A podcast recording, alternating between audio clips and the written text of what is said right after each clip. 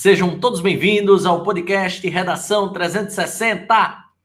Sou o professor Mário Vitor e hoje nós vamos ter mais um debate, mais um encontro, mais uma conversa importante sobre um tema de ordem social, política e econômica do nosso país. Nós vamos debater sobre trabalho infantil.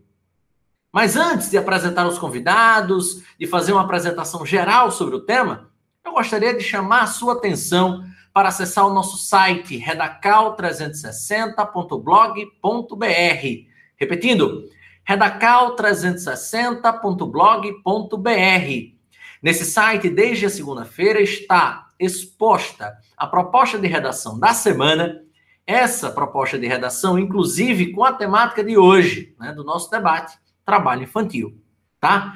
Nesse site você vai poder encontrar também redações modelo e muitos outros materiais interessantes do podcast Redação 360. Além disso, convidar você para conhecer a plataforma de cursos da Reta. É a Reta Mais. A Reta Mais está no site retamais.sambaplay.tv. Repetindo, retamais.sambaplay.tv. Lá você vai poder encontrar vários programas interessantes, inclusive o Redação 360 em vídeo. É, estamos em vídeo com o R360, com muitas dicas sobre a estrutura da dissertação argumentativa para você que vai fazer Enem, vestibulares pelo Brasil e também concursos públicos. Então, repetindo, retamais.sambaplay.tv. Agora sim, vamos entrar na seara temática. Antes, enfim, apresentando os nossos convidados de hoje, pedindo para eles trazerem um pouco de suas carreiras, dos seus ofícios e, claro, darem suas considerações iniciais sobre o tema e o nosso podcast. Então, apresentar o meu querido amigo Felipe Amorim, advogado. Bom dia, boa tarde, boa noite. Olá, pessoal. Bom dia, boa tarde, boa noite, né? Me chamo Felipe Amorim, sou advogado, militante da carreira trabalhista é, exerço meu labor diariamente tentando trazer discussões a respeito da temática. Também dou aula na, na, no, na, no, nosso cursinho preparatório para a OAB da Reta. E hoje venho aqui extremamente feliz, né? É, agradecer o convite que me foi feito por Mário Vitor, sobretudo por estar participando mais uma vez desta ferramenta que está revolucionando a educação nacional. É, e agradecer por participar com professores é, que eu tenho uma satisfação enorme, tanto Kilze quanto Madison. Fui aluno de Kilze, é realmente um prazer inenarrável estar aqui com eles. Muito obrigado, Mário Vitor, pela possibilidade de participar deste debate. Grande Felipe Amorim, é um grande prazer aqui nosso do Redação 360 poder contar com suas contribuições, seu conhecimento. Agora convidar para se apresentar a querida Kilze Prata, também advogada, Bom dia, boa tarde, boa noite, Kilze. Bom dia, boa tarde, boa noite, professor Mário Vitor, demais convidados, Felipe Amorim, doutor Felipe, doutor Matson. Satisfação imensa estar com vocês aqui hoje. É, gostaria de agradecer o convite, Mário Vitor, é uma honra, né? O tema é muito palpitante, trabalho infantil, e para também apresentar, assim como fez o professor Felipe, eu sou advogada, militante especialmente aí na Justiça do Trabalho, portanto, atua em favor reclamados e reclamantes, empresas e pessoa física, e também leciono no nosso queridíssimo Reta Cursos, né, para, no curso preparatório para exame de ordem. É, até uma surpresa lembrar aqui que a Morim foi meu aluno, né, na época da graduação, lá na, na monitoria de processo de trabalho. Muito bacana. E no mais, me ponho à disposição para que o nosso tema aqui seja não exaurido, porque é impossível, mas seja debatido com a máxima profundidade. Satisfação enorme. Muito obrigado, querida Kilze. E agora apresentar meu antigo professor, hoje também colega de profissão, o querido professor de Geografia e também pedagogo, Matson Rodrigues. Bom dia, boa tarde, boa noite, Matson. Bom dia, boa tarde, boa noite, meu eterno aluno, Mário Vitor. Kilze Prata, doutora, advogada, e Felipe Amorim também.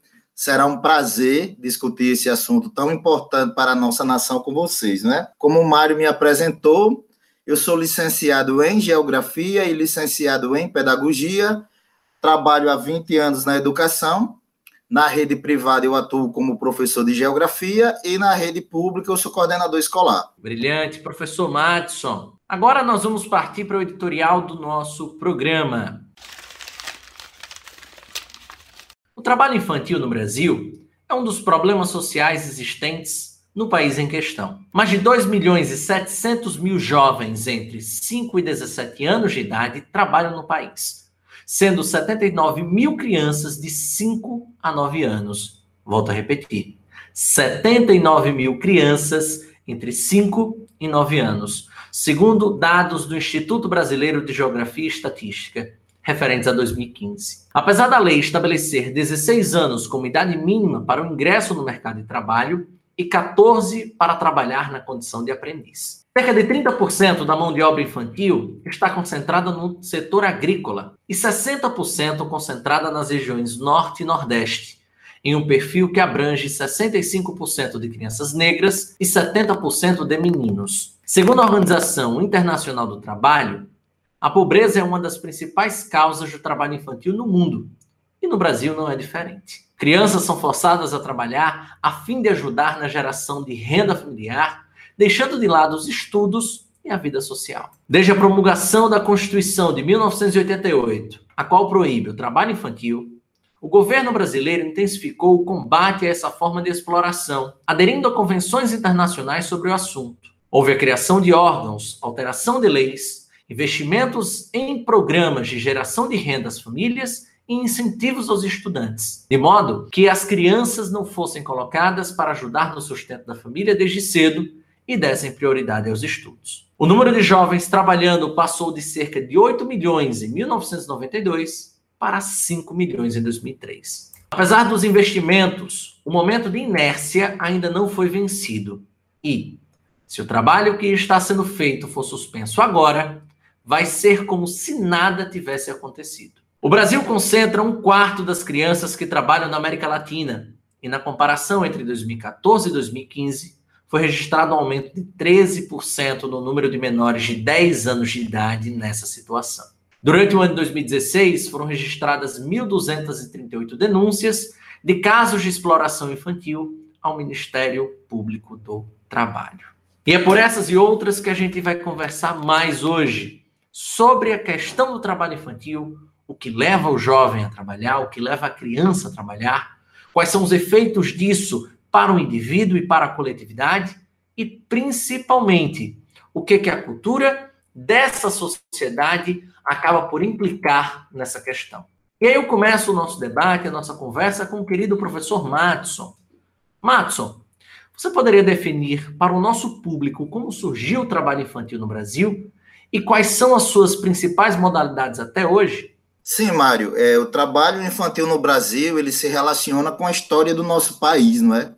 Ele não é algo recente, é algo que vem da época do Brasil colônia, onde crianças negras e indígenas foram introduzidas no trabalho, principalmente no trabalho doméstico e no trabalho é, das plantações, da agropecuária, não é? Então, grande parcela é, do trabalho infantil no nosso país vem do setor agrícola, é? crianças que trabalham na agropecuária, no caso dos meninos e das meninas no, no setor doméstico, não é?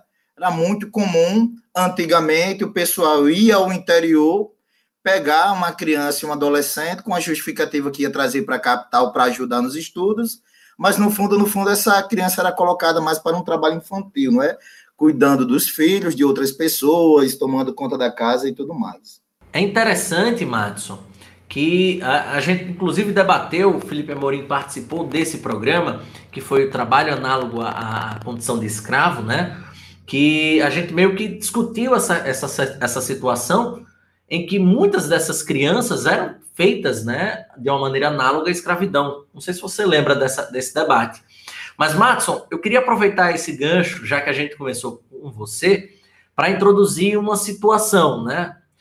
No nosso debate pré, é, é, pré-programa, a gente conversou com você e acabou descobrindo que você começou a trabalhar com 14 anos e que o seu irmão começou a trabalhar com 12 anos. Você pode explicar um pouco mais como foi essa situação na sua vida, na, sua, na situação da, da vida trabalhadora, né, como, como um jovem também do seu irmão, e o que levou vocês a ingressarem no mercado tão cedo? Posso sim, Mário. Na verdade, é, um maior número de, de crianças que trabalham tem como objetivo principal o sustento da família, não é ajudar no sustento da família. No nosso caso, o objetivo não foi esse. A gente não era de uma família rica, mas também não passava por uma situação que precisasse do trabalho infantil para ajudar na renda da família. Foi por uma questão cultural, principalmente, não é? Aquela ideia de que o trabalho dignifica o homem, que dá valorização do trabalho. Então, meu irmão, aos 12 anos, não é? minha mãe trabalhava fora, trabalhava manhã e tarde, fazia faculdade à noite, e a gente ficava só em casa, os filhos em casa, e meu irmão tinha uma época que estava saindo muito de casa, ele saía logo cedo, quando estava no horário da minha, da minha mãe voltar do trabalho, era quando ele aparecia em casa. Então, minha mãe se preocupou muito com a questão da violência, né, da marginalização. E chegou para o meu pai e falou: tem que arrumar um emprego para ele, porque ele está muito solto, a expressão era essa, está solto na rua, vai arranjar algumas amizades que podem levar até para o mundo da droga. Então, ele, meu pai conseguiu que ele trabalhasse na mesma empresa que meu pai trabalhava, porque meu pai ia passar o dia ali com ele, né? Na minha situação já foi por um outro motivo, né? Era uma questão, é, eu queria ter acesso a bens de consumo, né? Eu, eu recebia uma certa mesada, mas era uma mesada que era controlada. E na minha cabeça era assim: se meu pai me desse o dinheiro para eu lanchar o, o dinheiro do mês e eu gastasse esse dinheiro em um dia, para mim era um problema meu. Eu passava 29 dias sem lanchar. E como ele queria controlar muito, eu queria ir para festa, aquela questão de ficar pedindo dinheiro, a gente entrou num acordo. Né? Disse: olha, arruma um emprego para mim, você tem amigos empresários aí. E ele topou, ele só tem uma condição que eu vou colocar: você não deixando de estudar. Então, aos 14 anos, eu tive minha carteira de trabalho assinada. Eu já tenho, aos 42, eu já tenho quase 30 anos de carteira assinada.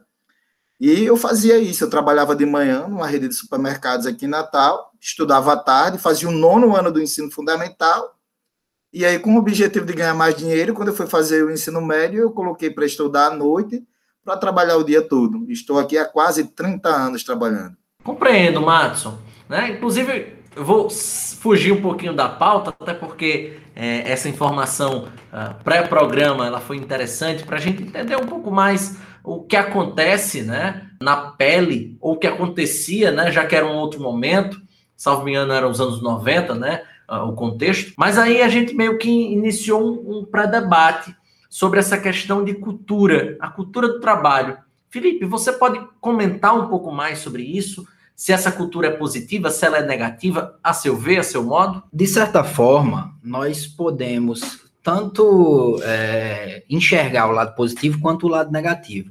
É bem verdade que aquele jovem que começa a ter o trato diário com dinheiro, responsabilidade financeira, comprometimento com o trabalho, ele pode alcançar melhores organizações quanto ao seu tempo, é, quanto à gestão do seu tempo, quanto à sua responsabilidade financeira, ele consegue, de certa forma, é, ingressar em um setor é, né, do, seu, do seu desenvolvimento que o mundo cotidiano muitas vezes não, não está trazendo o indivíduo mais jovem a enfrentar essa situação. Por outro lado, nós sabemos também que, da mesma forma em que ele está frequentando o um ambiente de trabalho, ele também pode ter prejuízo quanto ao seu desenvolvimento educacional. A gente sabe que um aluno que vem cansado de uma carga horária, é, talvez elevada, exaustiva, pode fazer com que ele tenha o seu desenvolvimento escolar reduzido. Eu acredito que, da mesma forma que a gente alcança lados positivos, Quanto ao desenvolvimento do ser, do indivíduo, do humano, a gente também pode ultrapassar alguns problemas, enfrentar algumas barreiras, até mesmo de exploração. Nós sabemos que no cenário do trabalho infantil, os riscos aos acidentes de trabalho também são majorados. Os jovens possuem menos instruções no que se refere aos cuidados com a segurança do trabalho e a gente precisa discutir com mais afinco essa questão, é, especificamente do jovem entrar muito cedo no mercado de trabalho. Interessante essa sua análise, porque ela meio que vai, vai de encontro a, a muitas convenções, né? A muitas formas que são tratadas aí não só no Brasil, como no mundo. Eu gostaria de aproveitar que a gente está nesse, nesse debate, incitando esse debate, para trazer Kilze para a conversa. Kilze, houve algum marco inicial, tanto no Brasil quanto no mundo, para haver essa proibição do trabalho infantil? E principalmente, por que, que a seu ver, o trabalho infantil, ou ao ver da sociedade como um todo, é um trabalho que não dignifica? Vamos lá. Falando vou começar então pela primeira pergunta. Falando aí sobre marco temporal, marco normativo, né, de proibição do trabalho infantil, quando falamos de mundo, talvez não seja tão simples trazer aqui uma informação fidedigna, porque nós não temos acesso a todos os sistemas normativos do planeta Terra. Mas, pensando na perspectiva do direito internacional, e, portanto, numa atuação da Organização Internacional do Trabalho, da própria OIT, que nasceu aí pós Primeira Guerra Mundial, a gente tem já no nascedouro da OIT, é, nas convenções que, portanto, que nasceram no momento de formação da organização, a fixação da proibição do trabalho infantil realizado por pessoas menores de 14 anos. Isso no âmbito internacional. Então, portanto, a gente está falando aí já de 1919 para cá.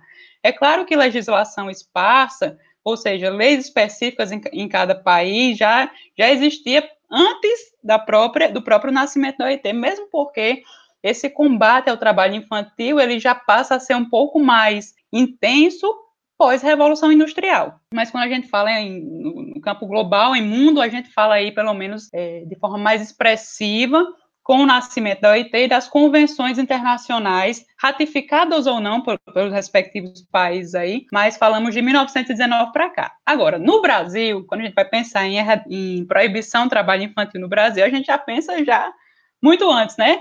Brasil Colônia, aí, 1871, com a lei do ventre livre, que, é, que já deu a liberdade para os filhos dos escravos e das escravas, depois veio a Lei Áurea. E a partir daí vieram também outras expressões normativas que estabeleceram marco temporal para fixar proibição do trabalho infantil e mais especificamente o trabalho a partir de determinar até determinada idade, né? Não a partir, mas até determinada idade. Então, Marco inicial no Brasil, eu trouxe aqui o decreto 1313 de 1981, que fixou a idade mínima de 12 anos para o trabalho, é, para a proibição ao trabalho no Brasil. Então, poderia se trabalhar 12 anos acima, observando os termos do decreto 1313, e de 12 anos abaixo era expressamente proibido. Então, em âmbito internacional, 1919, nascimento da OIT e, portanto, das convenções que com ela nasceram. E, no Brasil, lá ainda no período colonial, 1871, e de, nem é colonial, né? Depois o professor pode até me corrigir para ser mais específica, imperial, sei lá, mas 1871 com a lei do ventre livre e a, em 1981 já com o decreto 1313. Agora partindo para o segundo, a, o segundo questionamento. Por que o trabalho infantil é um tipo de trabalho que não dignifica, né? No conceito da sociedade, enfim, até partindo também de uma dos, dos meus preconceitos, né, das minhas preconcepções sobre o tema. Bom, quando a gente fala em. A gente parte da, da ideia que o trabalho dignifica, isso parece quase que uma verdade, né? O trabalho sempre vai dignificar o homem e a mulher, mas não é todo o trabalho que dignifica. O trabalho que, que dignifica é aquele que estabelece um patamar mínimo civilizatório para o indivíduo e que assegura a ele a decência no exercício desse trabalho, no exercício do seu labor. E quando eu falo de decência, esse é um termo trazido, inclusive, pela própria Organização Internacional do Trabalho, né, o conceito de trabalho decente, que é aquele que remunera bem, que traz padrões de equidade, padrões de fraternidade. Tudo isso in integra o conceito de trabalho decente, que promove a igualdade entre homens e mulheres. E esse conceito de trabalho decente, ele foi também trazido aqui para o Brasil numa agenda numa agenda interessantíssima que foi é, instaurada em 2003, ainda no governo do presidente Lula, e a partir dessa agenda de, de, de fixação ou de combate ao trabalho infantil e para estabelecimento do trabalho decente no Brasil, nós passamos a ter políticas públicas um pouco mais intensas, é, direcionadas a essa erradicação do trabalho infantil. Por que ele não é um trabalho que dignifica? Porque, naturalmente, é um trabalho excludente excludente do ponto de vista da remuneração, excludente do ponto de vista da educação, excludente em todas as fases da vida de uma pessoa. Na infância, porque impede, de alguma forma, né, ou pelo menos diminui a possibilidade de a criança brincar, desenvolver suas potencialidades no estudo. É excludente na vida adulta, porque por, deco por decorrência da exclusão da infância, esse trabalhador antes infantil e agora vai ingressar no mercado de trabalho na vida adulta com remunerações mais baixas, porque não teve uma oportunidade de se profissionalizar melhor, e, via de regra, também na informalidade, e exclui na vida, na, já na terceira idade, né, na velhice, digamos assim, porque eu trabalho na informalidade na vida adulta e também na infantil, impossibilita uma contribuição previdenciária. Então, ele passa a ser excluído de um sistema de proteção, né, um sistema de proteção que assegura a ele na velhice a possibilidade de descansar. Então, não dignifica, na minha opinião, por essas três razões. Há uma exclusão absoluta na infância, na vida adulta e na velhice, que o impede de ter uma vida digna. Kielce falou sobre trabalho decente, não é? E eu lembrei que a ONU, a Organização das Nações Unidas, em 2015, ela criou a Agenda 2030. A Agenda 2030 é um documento que tem 17 objetivos para o desenvolvimento sustentável. É, é uma meta, na verdade, são 169 metas que a ONU vai tentar atingir até o ano de 2030, por isso que tem esse nome, essa agenda. E o objetivo 8 da agenda é justamente o trabalho decente e crescimento econômico. E uma das metas do objetivo 8 é justamente erradicar o trabalho infantil no mundo até o ano de 2025. Então, nós temos aí pouco tempo para tentar solucionar esse grande problema. Só no Brasil, né, como os dados apontaram, são 5 milhões. Né? Então, eu não tenho dado oficial no mundo, né, mas com certeza é uma luta que está muito distante, né, embora o prazo, né, a meta esteja já, já, já se esgotando. Os países do Sul, Mário, os países do Sul, não é os países em desenvolvimento ou subdesenvolvidos, tem números alarmantes de trabalho infantil. Então, é, é até um motivo quando a gente pega uma etiqueta de um produto de uma grande marca, a gente vai olhar uma roupa, um sapato, sempre vai ser de um país em desenvolvimento, já que a mão de obra é bem mais barata do que uma mão de obra de um país do norte, e muitas dessas grandes marcas são até processadas, não é, por trabalho infantil, elas tentam se defender, e o pessoal do jurídico vai falar mais, tentam se defender que terceirizam o serviço, então elas não querem essa responsabilidade, e algumas pessoas afirmam que quando você vai contratar um serviço, você tem uma corresponsabilidade ali.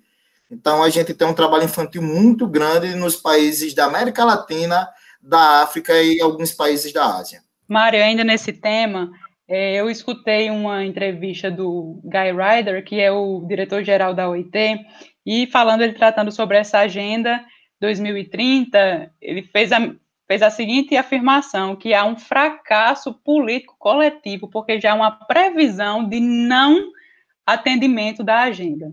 Então, olhe, olhe que pesado, né, ouvir que há um fracasso político coletivo de todo o planeta, de todos aqueles que, em tese, deveriam ter esse esforço coletivo para erradicar o trabalho infantil, já estamos sendo fracassados previamente, por não ter alcançado, pelo menos até agora, o objetivo.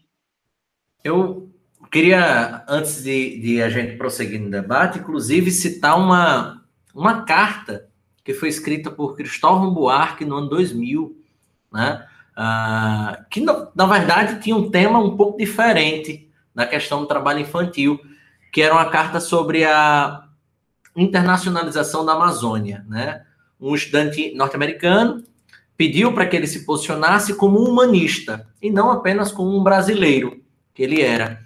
E ele se posicionou, na verdade, para trazer um tema um pouco diferente, que era a questão do trabalho infantil, né? Que é um absurdo termos no mundo altíssimos índices de fome, de miséria e principalmente de trabalho infantil que leva essas crianças, né, a mais de um bilhão de pessoas no mundo inteiro, a situações miseráveis e milhões de crianças a terem de conviver com isso. Então, segundo ele, antes de internacionalizarmos a Amazônia, deveríamos internacionalizar as crianças e protegê-las, né?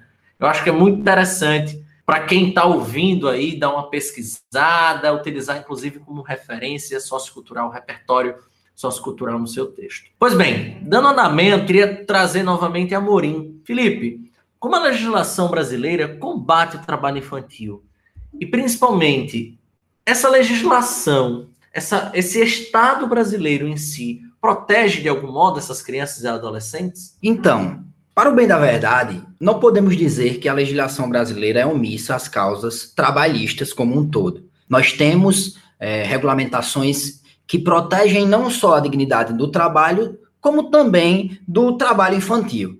É, se a gente for observar é, a legislação vigente nos tempos de hoje, a gente percebe que tanto o ordenamento constitucional quanto o infraconstitucional, ele salvaguarda essa questão do trabalho infantil. Em que pese a gente perceber que, embora a legislação seja robusta, traga conceitos específicos, é, ela não tenha efetividade normativa, né, bem Porque o que a gente percebe é, como o Mário bem frisou, e é muito importante até para a gente quantificar valores e trazer para uma proposta de redação, cerca de 79 mil crianças entre 5 e 9 anos ainda, nos tempos de hoje, encontram-se em estado de trabalho infantil. E são dados de 2015, né, extremamente recentes.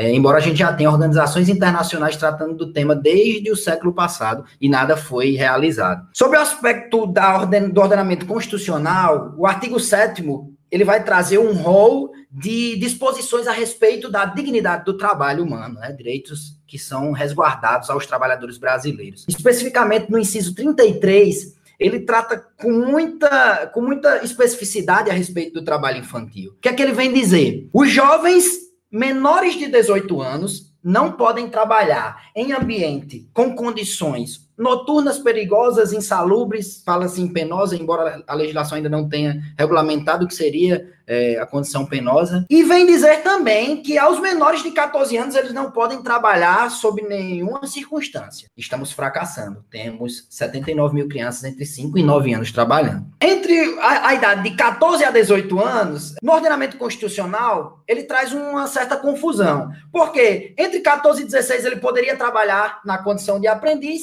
e a partir de 16 anos ele poderia trabalhar na condição de trabalhador, né?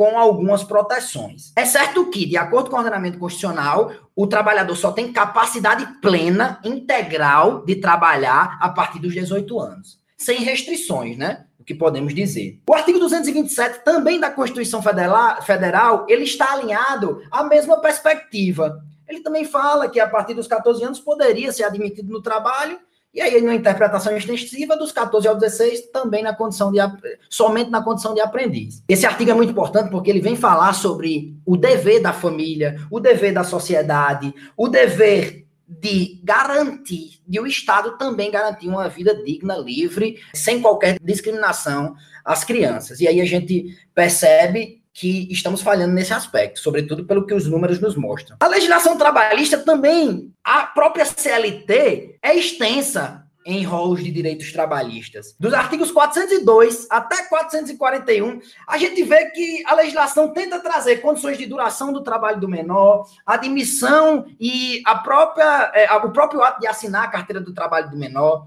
Fala também dos deveres dos responsáveis legais. A legislação civil vai dizer que o indivíduo só vai gozar da sua plena capacidade jurídica né, a partir dos 18 anos. E aí, aquela pessoa que tem menos de 18 anos e trabalha, ela vai precisar de um responsável legal. E esse responsável legal também tem deveres, tanto para representá-lo, como também para encaminhar esse indivíduo para que não não tenha severos prejuízos, né, enquanto o exercício do seu labor. A gente percebe também que a própria legislação trabalhista veda de forma muito é, específica o trabalho de menores de 18 anos em ambiente doméstico, né? Embora a gente perceba que a realidade nos mostra um cenário totalmente diferente. Também proíbe que os menores trabalhem em locais que lhe retirem o direito ao acesso à escola. Não é o que a gente vê em muitas comunidades rurais, né? Onde que o trabalho infantil, que é realizado pelos indivíduos, ficam a quilômetros dos ambientes escolares. Como é que um indivíduo desse, embora a legislação versa expressamente sobre essa proibição, vai frequentar o ambiente escolar? E aí, se a gente for ficar aqui enumerando toda a legislação, a gente também vai falar do Estatuto da Criança e do Adolescente, vai falar das convenções internacionais que o Brasil também aderiu da própria Organização Internacional do Trabalho, né, que é um órgão que visa a proteção do trabalho infantil. Todas elas vão de encontro ao mesmo objetivo: proibir que o menor é, trabalhe em condições insalubres, perigosas, trabalho noturno, embora a realidade não nos autorize dizer que a nossa legislação tem efetividade plena, né? Porque ela, o aspecto formal da lei não corresponde com aspecto material do que a gente vê hoje, né? Em que não há o respeito às condições de desenvolvimento da criança. Brilhante, professor. É, acho que foi muito claro que, que não só tem uma magnitude muito grande, tanto nessa parte do direito, quanto na questão social. E acredito eu que ficou muito claro que sim, o Estado ele tem o dever de proteger, mas infelizmente ele ainda não conseguiu, na sua plenitude, garantir isso a todos. Não é isso? Mais, mais ou menos o que a gente pode concluir da sua fala. E aí eu gostaria de novamente puxar Matson. Matson, uh, muitos sempre apontaram que a desigualdade social é a grande causadora desses altos índices. Mas com certeza existem muitas outras causas, inclusive atreladas né, à questão da educação, à evasão escolar e afins, né? Como é que a geografia humana, já que você tanto é um pedagogo quanto um geógrafo, pode apontar que são essas causas e por quê? É, realmente, a principal causa é a questão financeira, né? É ajuda no sustento familiar, principalmente nas regiões Nordeste e na região Norte, Nordeste e Norte, né? Mas a gente pode listar também a falta de políticas públicas, não é? Para a geração de uma renda familiar melhor, para uma geração de emprego, para uma educação de qualidade, para o desenvolvimento de práticas esportivas para essas crianças esses, e esses adolescentes tem a questão cultural, que a gente já colocou aqui, não é? Que tem muita gente que acredita que é melhor começar a trabalhar cedo, porque senão vai entrar no mundo da marginalização. Né? Tem a questão do acesso aos bens de consumo, que é adolescentes que querem, que decidem trabalhar para ter um acesso a esse bem de consumo, e tem a demanda por uma mão de obra mais barata também, não é? Porque não existe uma necessidade, não existe uma falta de mão de obra aqui no Brasil. Uma prova é que a gente tem um número elevado de desempregados, não é? Mas aí tem um interesse pela mão de obra mais barata, já que a gente sabe que a mão de obra infanto-juvenil ela não é qualificada, então a remuneração é menor. Eu acho que por trás de tudo isso tem esse interesse maior aí. Sobre essa questão da, da mão de obra ser mais barata, para nós, o direito do trabalho aqui, há um termo, também na geografia, creio que é um tema muito abordado, que é o dumping social. É a prática de trabalhos não decentes ou indecentes, né? De formas de trabalho que remuneram mais de forma mais baixa, com, com menores salários, enfim. E um trabalho degradante, de modo que o custo da produção seja reduzido e isso torne aquela empresa é mais competitiva, né? Um, uma espécie de violação ao, aos limites da concorrência. Então, que eu, traduzindo, o que seria o dumping social? A prática ilícita por determinadas empresas que passam a aderir a formas de trabalho menos caras ou mais baratas, de modo que o preço final do produto seja reduzido e essa empresa tenha condições de concorrência melhor no mercado, porque ela também vai conseguir reduzir o preço final do seu produto. Então, acaba que nessa concorrência desleal pela via da ilicitude, a gente passa a ter uma barreira a mais a transpor na, na erradicação do trabalho infantil. Interessante, Kilze. Aproveitar uh, esse gancho final, já que a gente já está caminhando aí para a parte final do nosso podcast, queria saber tanto de você quanto de Felipe, como vocês enxergariam uma solução para este grave problema social?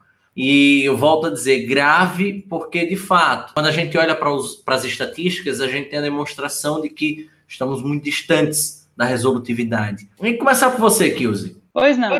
Ainda na, na, perspectiva do dumping social, que eu acabei de falar, a principal forma de combate e de enfrentamento ao trabalho infantil seria o boicote, né? Não consumir produtos ou serviços originados do trabalho infantil, porque na, na perspectiva do mercado, quanto menor a demanda, também a oferta corresponderá. Portanto, será também menor. Mas fora isso, a sociedade tem um papel importantíssimo, que é o papel da denúncia, para que essa cifra, essa subnotificação, aquilo que ainda não, aquilo que acontece na prática, mas ainda não está contabilizado, possa ser contabilizado. Isso favorece o processo de fiscalização. A sociedade também tem um papel muito importante na recuperação da, da autoestima infantil, no sentido de que aquela criança e adolescente que é submetida a um trabalho é forçado, a um trabalho infantil, ela passa a ter um, uma autoimagem depreciada. E isso naturalmente repercute na sua vida adulta. Então, a sociedade e os órgãos governamentais, posso citar alguns aqui como o CRAS, o CREAS, depois eu posso falar deles, tem esse papel importantíssimo no empoderamento da criança e do adolescente para que ele tenha uma vida adulta mais bem inserida no mercado. Tem o papel do Poder Judiciário no momento em que as demandas são levadas ao Poder Judiciário e na atividade repressiva, ou seja, na aplicação de indenizações, enfim, medidas coercitivas. Quanto mais intensa for essa repressão, o que nós chamamos de punitive damages, né? ou seja, o efeito pedagógico e sancionatório da conduta ilícita. Tem o, papel do Poder Legislativo, como o professor Felipe Amorim já falou, nós somos muito pródigos em legislação, mas ainda assim, eu diria que o Poder Legislativo tem um papel importantíssimo em observar, estar atento às novas circunstâncias, que o direito ele acompanha o fato social e não o contrário, né? Então, aquilo que for sendo na, aquilo que nascer, né, a partir de então, em que não houver legislação específica sobre, a gente também tem é, um papel importantíssimo nesse combate. E, por fim, para encerrar minha fala nesse, nesse particular, o papel do Poder Executivo, de fortalecimento dos órgãos de fiscalização, o Ministério Público do Trabalho, que não é efetivamente um órgão de fiscalização, ele tem um papel mais de investigação do ponto de vista coletivo, mas quando se trata de trabalho infantil, ainda que seja um trabalhador infantil, o Ministério Público do Trabalho pode ter uma atuação específica, fortalecimento dos conselhos tutelares, dos centros de referência de assistência social, enfim, cada âmbito aí do poder, dos, da, da, divisão dos poderes tem o seu papel, mas também muito mais nós, integrantes da sociedade, enquanto cidadãos, podemos fazer essa nossa parte. Não, é só pegando um gancho aí do que Kiuse falou, eu assumi essa prática de não adquirir produtos e serviços de crianças, não é? Então é muito comum quando a gente está almoçando em algum restaurante aqui na cidade, os meninos vendendo trufa, salgadinho e tudo mais, e eu não compro. Puxo a criança ou adolescente para conversa, essa pergunta. Você estuda? Onde estuda? Olha, não pare de estudar, não. Estudar é importante. E às vezes ofereço uma refeição, um refrigerante, mas comprar o produto eu não compro. E às vezes eu sou criticado por isso. Sei lá, estou com um amigo, rapaz, é melhor que se estivesse roubando, vamos incentivar. Eu, como professor, como pedagogo, eu penso um pouquinho diferente sobre isso. E além disso, como o Kiuzi falou, a gente tem o poder de denunciar o Disque 100 está aí para isso. Qualquer situação que a gente possa presenciar de trabalho infantil, diz que sem, liga, informa onde essa criança está e esperar que as autoridades assumam a sua responsabilidade. Quanto ao que eu posso observar, né, para a gente tentar conseguir enxergar uma solução para esse grave problema social, é, eu acho que eu acredito que o que eu penso não foge muito do que foi mencionado aqui, mas digamos que eu venho agora esquematizar, né, tudo isso, simplificar. O que é que a gente observa? A educação sempre vai ser pilar para tentar fazer com que a sociedade proteja as suas crianças, é, os seus adolescentes, enfim, nada é mais importante do que fomentar o ambiente é, educacional dessas crianças. O que eu vejo é que a gente tem um, um tríplice pilar, pilar, digamos assim. O que é que isso significa? Nós dependemos inicialmente de assistência às vítimas, e aí depois eu vou entrar nesse particular, de políticas públicas positivas, né, que a gente aguarda do poder executivo, e também de ações fiscalizatórias. A assistência às vítimas, ela vai tanto de identificar aqueles indivíduos que estão naquele ambiente em que estão trabalhando em ambientes de condições perigosas, insalubres, e, e são realmente pessoas menores de 18 anos, né? Sob a expectativa do que a legislação nos observa. E não só garantir a eles que não trabalhem nesses locais, mas também prestar assistência no sentido de retirá-los dessas condições, garantir alojamento, compensações financeiras e, sobretudo, incentivar com que aquele indivíduo ressignifique o que seria a sua dignidade. E aí a gente entra para um campo mais filosófico. No que se refere às políticas públicas positivas, é, o que eu consigo observar é que a gente depende muito de uma estrutura, de infraestrutura que faça com que aquelas crianças, aqueles adolescentes é, sintam um interesse em participar de outras atividades lúdicas que podem ser vinculadas à escola, que podem ser garantidas pelo Estado, né? A gente é carente hoje de políticas públicas positivas no sentido de que a gente, quando visita um bairro um pouco mais carente, a gente não vê uma infraestrutura necessária para retirar o jovem daquela condição de marginalidade, que lhe autorize, eventualmente, é, ter uma outra opção. A gente carece desse tipo de política pública positiva e desse pilar. E quanto ao pilar da fiscalização, eu observo que nós temos programas, temos o também não foi citado ainda, o Programa de Erradicação ao Trabalho Infantil, o PET, que tem medidas fiscalizatórias, ele, é, ele, ele foi constituído desde 1996, e até hoje esse programa ainda existe mas a gente pouco escuta falar a respeito dele. Ele tem sua importância, sobretudo nos interiores, nas comunidades carentes. A gente precisa fomentar esse tipo de atividade. E sobre o aspecto legislativo, né, garantir a efetividade a, a toda essa, essa vasta normatização que a gente tem, que muito embora não seja efetiva, pelo menos sobre é, a questão dos números que a gente observa hoje. Por fim, também nós temos muitos órgãos fiscalizatórios, Ministério Público do Trabalho, é, dependemos de uma atuação em conjunto, tanto da Polícia Militar, Polícia Federal, de todos esses órgãos que têm o poder de, de, e autorização, a delegação de representar o que é o Estado, né? A gente vê que o Ministério Público do Trabalho, é, de certo modo e a longo tempo, carece de infraestrutura, né? Ele consegue trazer uma vasta atuação em frente à sociedade, sobretudo nos aspectos de reduzir as condições de trabalho infantil e essas condições que, que, que, estão retirando nossos indivíduos do, do, tempo de estudar, de participar da escola e por aí vai. São muitas, né? Infelizmente, a gente pode fazer muito pouco, mas não podemos também desistir, né? É interessante essa sua fala final, porque, porque ela, ela serve como uma metáfora para qualquer problema social brasileiro. Acho que para qualquer problema social brasileiro a gente pode fazer muito pouco mas se a gente também não fizer esse pouco, a gente não vai ter mudança nunca. você quer falar? Queria só fazer um, apont um apontamento sobre isso que você acabou de mencionar. A gente pode fazer pouco e muitas vezes nós não vemos o resultado do pouco que nós fazemos. Mas eu tive a oportunidade de trabalhar no Ministério Público do Trabalho por dois anos. E enquanto estive lá, no ofício em que eu estava lotada, eu recebi diversas denúncias encaminhadas do, Disque 100, aqui no Rio Grande do Norte, porque a atuação do Ministério Público do Trabalho, ela está adstrita também ao Estado. enquanto estive lá, nós iniciamos, eu, eu na, na assessoria que fazia o procurador regional, iniciamos diversas investigações a partir de denúncias formuladas pelo Disque 100, e muitas vezes o retorno não até porque a denúncia é anônima na, na, na, maioria das vezes, então aquele que denuncia não tem de volta a informação do resultado da sua denúncia, mas o resultado ele é produzido.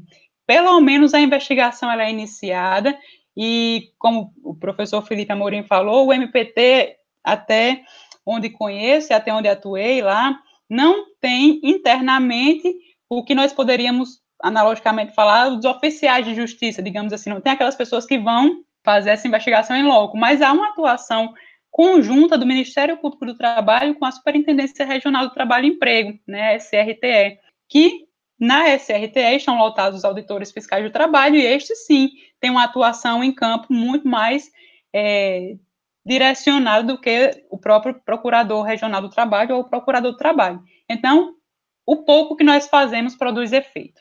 Era só essa mensagem que eu queria deixar. Perfeito, Kilze. Como um todo, né, a gente percebe que essa questão, de fato, precisa ser muito mais debatida, precisa muito... Até, até por um fator. A gente tende a saber o que se passa de acordo com o nosso contexto, de acordo com nossa vida. Uh, muitos de vocês que estão nos ouvindo aí no seu smartphone, aí no Spotify, no Deezer e, e afins, muitos de vocês não têm ideia do trabalho infantil, não tem ideia das suas causas, suas consequências, pode saber até mesmo na teoria, mas quando vai para a questão prática da coisa, a gente começa a perceber que ela é bem diferente, né? E aí eu, eu vou aproveitar esse gancho final, antes da gente ir para, de fato, o encerramento, para contar um, um caso que para mim foi muito marcante na minha, na minha infância, quando que não tem tem a ver, mas é uma questão um pouco meio que indireta ao trabalho infantil e muito mais condicionada à questão da miséria, né? Que querendo ou não é, é, é um grande causador, como a gente viu na aula de hoje. Aos sete anos de idade, né, eu me lembro que eu me neguei a encerrar para comer por completo a refeição, e sempre lá em casa, quando a gente se negava a jantar, a almoçar inteiramente, nosso pai ele meio que nos agredia fisicamente, né, a cintura usada. E claro que eram outros tempos, era uma outra realidade, um outro contexto. Hoje tenho certeza que ele não mais faria isso, eu jamais faria isso com um filho meu. Mas nesse dia, meu pai olhou para mim e disse que não iria me bater. E disse que iria voltar a conversar comigo no sábado. Isso era seria uma terça-feira. E aí foi uma tortura semanal, uma tortura semanal. Meu Deus, não chega sábado. Na sexta eu não dormi praticamente. Não dormi que prestasse. Sábado, 5 horas da manhã, ele foi no meu quarto, me levantou, Disse, você vai agora me acompanhar? Eu disse, não, vou não. Vai me acompanhar. A gente se encaminhou para o Ceasa e começou a fazer uma pequena feira, coisa estranha. A gente não fazia feira no Ceasa. E de lá a gente subiu um morro. A gente subiu o morro mais alto de Felipe Camarão, que aqui na nossa cidade, aqui no nosso estado, é talvez a região mais pobre e perigosa de todo o estado. E a gente entregou uma cesta básica a uma senhora que morava lá no alto do morro, que cuidava de quatro netos. E para mim foi uma das cenas mais aterrorizantes da vida, porque essa senhora estava cozinhando uma pedra, cozinhando uma pedra para comer com arroz com seus netos. E eu jamais imaginaria que isso seria possível. Eu jamais tinha noção de que isso existia. É por isso também que a gente está conversando sobre isso. É por isso também que a gente está trazendo essa temática para o podcast.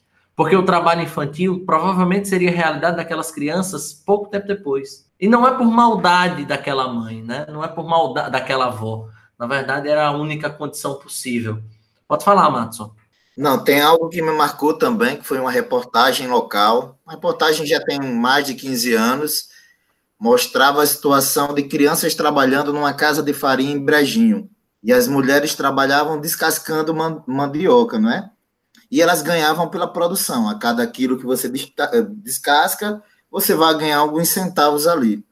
E nisso tinha uma criança de cinco anos né, que deveria estar na escola e trabalhava ao lado da mãe, cortando, descascando mandioca. A menina ela tinha alguns pedaços de pano amarrados nos dedos, porque, lógico, ela com cinco anos ela não tinha uma habilidade para usar a faca, e se cortava e, para continuar trabalhando, só amarravam com um pedaço de pano sujo.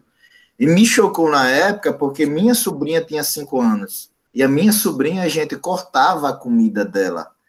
Então eu imaginei, como assim? Minha sobrinha de cinco anos, a gente não entrega uma faca para ela cortar um pedacinho de carne, a gente já corta para ela não ter acesso a essa faca. E tem uma criança lá em Brejinho que passa o dia sentada no chão, descascando mandioca com a faca. E aí a justificativa da mãe em levar a criança, que a repórter na época perguntou, porque ela não estava na escola, e ela falou o seguinte, que o trabalho da menina ao longo do dia gerava alguns centavos a mais, e aqueles centavos era o dinheiro do pão do dia, certo? Então isso me marcou muito com esse tema do trabalho infantil, e como você contou esse caso aí, eu, eu, quis compartilhar também. Perfeito, meu querido, e, e acho que não havia outra questão diferente como essa, essas duas que a gente trouxe para o fim desse podcast. O nosso podcast ele precisava, de certo modo, escancarar a realidade que está aos nossos olhos, mas a gente não quer ver. Ou até quer ver, mas por N outras razões não visualizamos. E aí, gente, né, como eu citei há pouco, caminhamos né, para o fim do nosso podcast. Eu gostaria que cada um de vocês desse uma mensagem final, quem sabe sugerir uma indicação literária, cinematográfica, e uma mensagem final para quem está se preparando para Enem, para IF, para concursos públicos, enfim, para o nosso público no geral. Queria começar pelas damas. Muito obrigado, Kilze.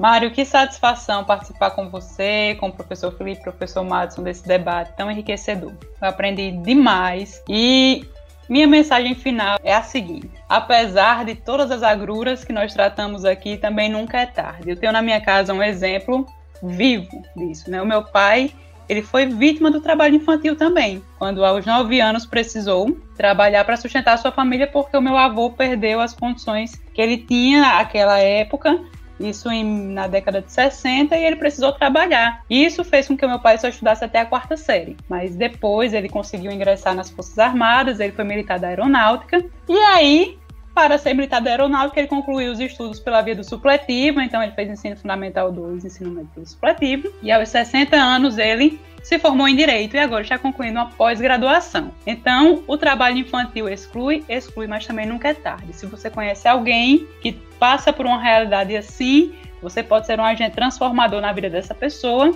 incentivando, investindo, fazendo também a sua parte para que você possa contribuir para que essa pessoa no futuro tenha oportunidade de ingresso no mercado de trabalho. Aqueles que vão aí é, encerrar os seus estudos no ensino médio, prestar concurso, vestibulares, prova de F, desejo que sejam bem sucedidos e para tanto trago algumas recomendações já para finalizar a minha fala.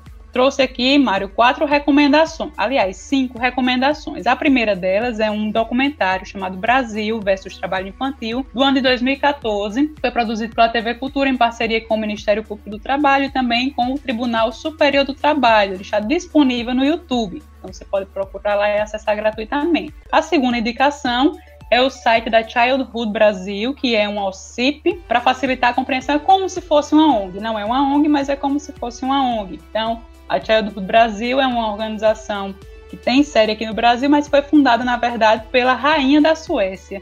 E ela tem uma atuação muito expressiva e muito importante no combate à exploração sexual e comercial de crianças. A terceira e quarta indicação são dois, são do, dois contos, na verdade. O primeiro é intitulado O Menino que Não Viu o Céu, de José Rezende Júnior, e o segundo, Isaulina, de Clara Regui, e ambos estão no livro Verso dos Trabalhadores, vocês podem encontrar também na versão online no site www.uversodostrabalhadores.com.br. Este foi um livro produzido pelo Ministério Público do Trabalho com verbas oriundas aí de multas por, pela execução de termos de ajustamento de conduta. E a última recomendação que deixo é o site smartlabbr.org, que na verdade é um observatório de prevenção e erradicação do trabalho infantil e lá constam dados específicos acerca do Brasil para cada estado da federação. Quantos, quantos acidentes infantis pelo trabalho infantil, quantas vítimas, enfim, você vai ter lá um compilado de informações oficiais,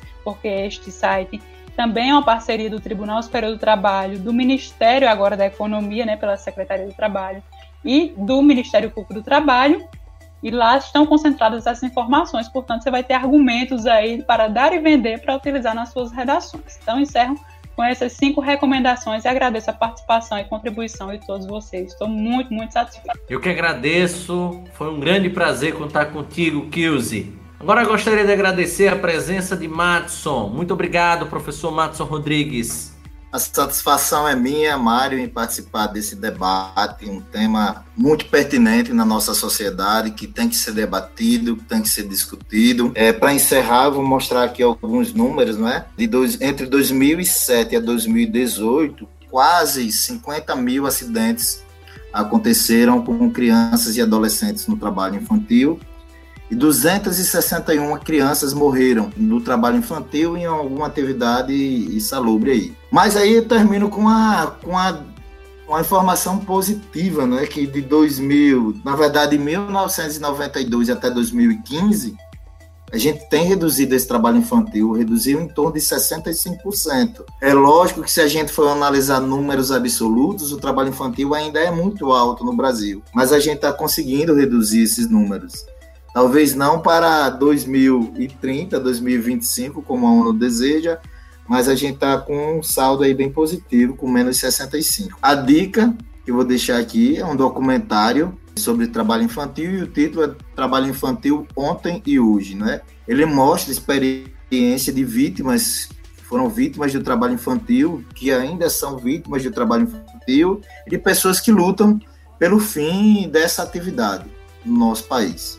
É um, é um documentário que a gente encontra também com facilidade no YouTube. Muito obrigado, professor Matson.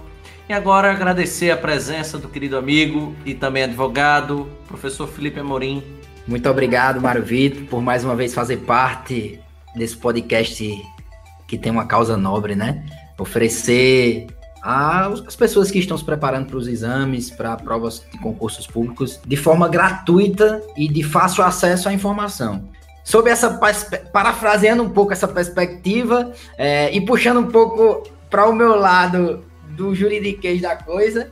É, embora eu também fosse trazer a orientação que Kills deu quanto ao documentário, indico para as pessoas conhecerem um pouco do que fala a nossa legislação. Muitos não sabem, mas a legislação ela é aberta ao público. Se você jogar qualquer lei no Google, você vai conseguir ter é, acesso a o que a legislação tem de mais completo. E agora, é, ultimamente, a gente consegue ter acesso até aos julgados é, é, que são é, análogos àquela determinada, àquele determinado tema que a gente está pesquisando, né? A gente tem a visão tanto do legislativo quanto do judiciário a respeito do que aquilo traz, né? Sob a perspectiva da tripartição dos poderes, a gente consegue, é, digamos assim, viajar um pouco a respeito da, das responsabilidades e competências de cada um. Então, aconselho a todos acessarem o Google, pesquisar lá consolidação das leis trabalhistas e ler pelo menos os artigos 402 até o artigo 441 da CLT. Vai discorrer a respeito das proteções que são devidas ao trabalho do menor. Também a convenção de número 182 da Organização Internacional do Trabalho também está de fácil acesso disponível no Google e ela vai falar exatamente sobre a proibição das piores formas de trabalho infantil e as ações imediatas para sua eliminação. É, o Brasil ratificou essa legislação em 2000, fevereiro de 2000. Em 2020 a gente ainda observa os mesmos problemas. Então é interessante que a gente também tenha conhecimento é, do que essa legislação nos garante para poder saber cobrar, como cobrar e, e, e eventualmente ser um instrumento, né, facilitador em que possa ativamente melhorar a qualidade de vida de todos. No mais, agradecer mais uma vez aos professores que estão aqui presentes. É uma satisfação enorme aprender com vocês. E a, a última dica seria, né, que pese a gente possa fazer muito pouco, realmente nunca desista. Tudo que você fizer vai ter um resultado lá na frente. Seja quanto à erradicação do trabalho infantil, bem como também na sua vida de estudante. Sempre que você puder consumir um pouco mais de conteúdo que lhe traga um repertório sociocultural um pouco mais vasto, vá atrás, nunca desista, que lá na frente você vai observar que colheu os frutos do seu esforço. Muito obrigado. Pois é, com essa bela, né, esse belo discurso aqui do professor Felipe Amorim, que a gente agradece a sua paciência, que esteve aqui conosco por essa quase uma hora, né? Pede para você que está conhecendo hoje o nosso podcast acessar outros temas, acessar outros episódios. Esse, salvo me engano, é o 31 episódio do Redação 360 e ainda virá muita coisa interessante aí pela frente. Pois é, é assim que a gente se despede. O nosso muito obrigado e até a próxima.